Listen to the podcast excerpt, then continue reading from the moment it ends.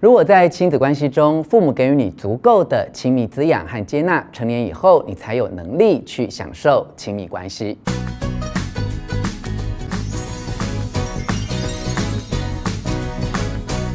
我是吴若权，我身边有许多朋友，外表光鲜，生活独立，拥有良好的工作技能，经济收入也不错，但私底下却常常有一种很深的孤独感，总觉得自己的人生还不够圆满，人际关系也长期处于疏离的状态。再仔细观察这些人的家庭，多半拥有善良的父母。回想起自己童年的成长经验，大部分的记忆也都算是愉快的，并没有遭受到严重的伤害。但究竟是什么原因，让孤独和疏离的情绪始终是亲密关系的阻碍？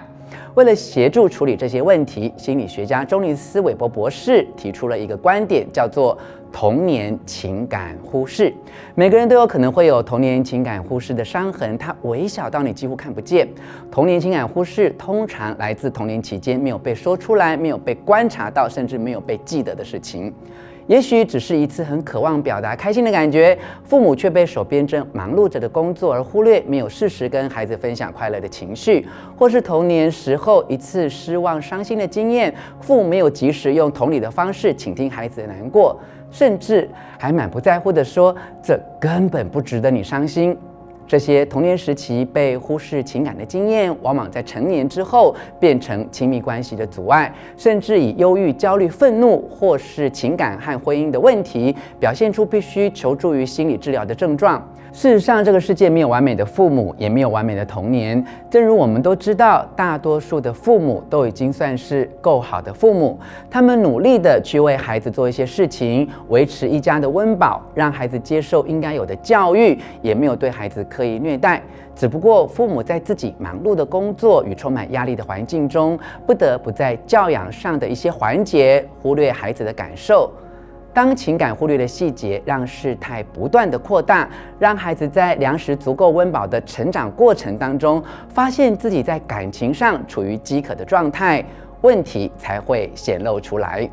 不管父母教养的方式有没有任何偏差，在情感上受到忽视的孩子，都会觉得有问题的人是自己。而不是因为父母做了什么事情亏待了他们。童年情感忽视的研究与发展，并不是为了指责父母和羞辱父母，而是希望帮助在童年时期遭受过太多情感忽视的成年人，能够回头面对自己内心永无止境的空虚。明明处于圆满的状态，却始终觉得自己不圆满的痛苦，以正确的方式疗愈自己童年情感忽视的创伤。接下来，让我们来看看这个个案。小慧是一个成功的年轻女性，最近刚结婚，在科技公司担任特别助理，薪水相当优厚。她说服丈夫在自己父母居住的社区买了一栋房子。尽管她和父母相处的过程常常因为情绪的压力而几乎要抓狂，但是她还是希望能够就近照顾父母的晚年。面对自己事业一帆风顺、家庭幸福无比的时刻。小慧却经常感觉到心中一股难以言喻的沮丧。经过和心理治疗师的恳谈，小慧回忆起自己五岁的时候，曾经有一个印象深刻的画面：她和父亲在海边用沙子堆积一座城堡，而在另外一边阅读的母亲突然把视线离开了阅读的书本，抬起头来严厉地对她说。小慧，你应该玩够了吧？你爸工作很忙，难得出来度假，你就让他好好休息。来，你过来这里，我读故事书给你听。这时候，小慧和爸爸都抬起头来，放下手边的小铲子，也停下了堆沙的动作。在一阵短暂的沉默过后，小慧的父亲站起来，把膝盖上的沙子拍掉，仿佛连父亲也必须要服从母亲的命令，而中断了父女之间开心的游戏时光。小慧内心觉得很难过，也觉得自己有这样的难过是很自私的，因为妈妈总是在照顾着她，而自己确实也不应该让爸爸太累。小慧选择顺服地回到妈妈的身边，听妈妈读故事书给她听。她没有办法继续和爸爸玩堆沙游戏的失望，好像也就可以慢慢淡去了。但没有想到，却在长大之后反扑自己的情绪。类似这样的童年经验，你也有过吗？试着想象一下，如果当时妈妈的反应改变是对着这一对正在堆沙的父女微笑说：“哇，你们玩得好开心哦！接下来让我示范一下怎么样堆出一座城堡吧。”或者当妈妈试图停止父女堆沙的游戏时，爸爸可以开心地对着妈妈微笑说：“我一点都不累啊！出来度假最开心的事就是和女儿在沙滩上玩耍了。”你当时的感受或许会因此而不一样。长大之后的你也会对感情有正面的期待。如果童年的经验可以像录影带一般倒转一次，当父母亲对于孩子的情绪反应可以有所接纳，让孩子从小就学会重视自己的情感需求，长大之后就比较有机会变成一个重视自己内心感情需求的成年人，而不至于经常逃避自己的情绪反应，甚至为了自己的伤心与愤怒而感到羞愧。童年遭受情感忽视的成年人，通常不知道自己有什么情感的需求，甚至因为过去那一段被情感忽视的经验而刻意压抑或否定自己情感的需求。在《童年情感忽视》这本书提到，在儿童时期，如果父母对于你的感受有足够的同情和共感，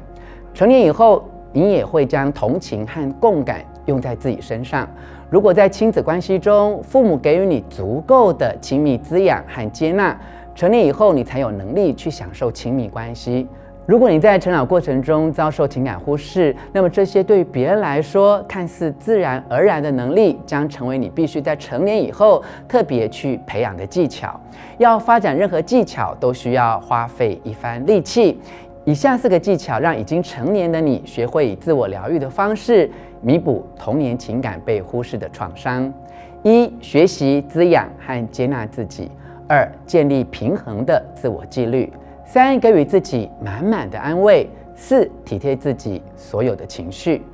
总结来说，有童年情感忽视问题的人，很容易否定自己的情感和情绪，甚至为此而觉得羞耻。认为自己不该在愤怒的时候发脾气，不该在难过的时候表现悲伤，以为这样可以换取对方的尊重与关爱，直到事与愿违，发现自己不被尊重、不被疼惜，才知道过去的隐忍只是徒劳无功，不但伤害了自己，也让对方不懂得用正确的方式与你相处。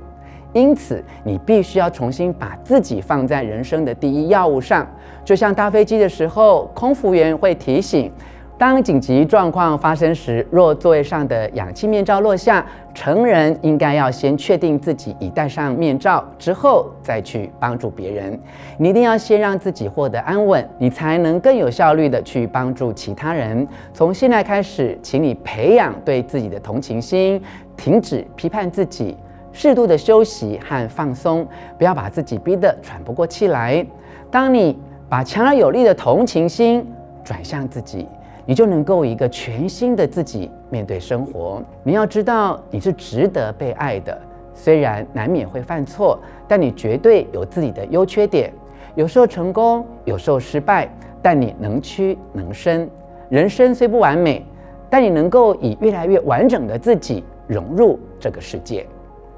以上跟你分享的是有关童年情感忽视，为何我们总是渴望亲密却又难以承受这本书，我为你摘要的读后心得。希望你喜欢我为你录制的影片，欢迎你留下意见和我分享你的童年遭遇。下一次我要为你选读的好书是《如果我的父母是控制狂》，让我继续陪你一起疗愈童年创伤，修复自己，并终止控制的世代循环。最后，我还要请你按一下喜欢的符号以及铃铛订阅，并且分享出去。我们下次见。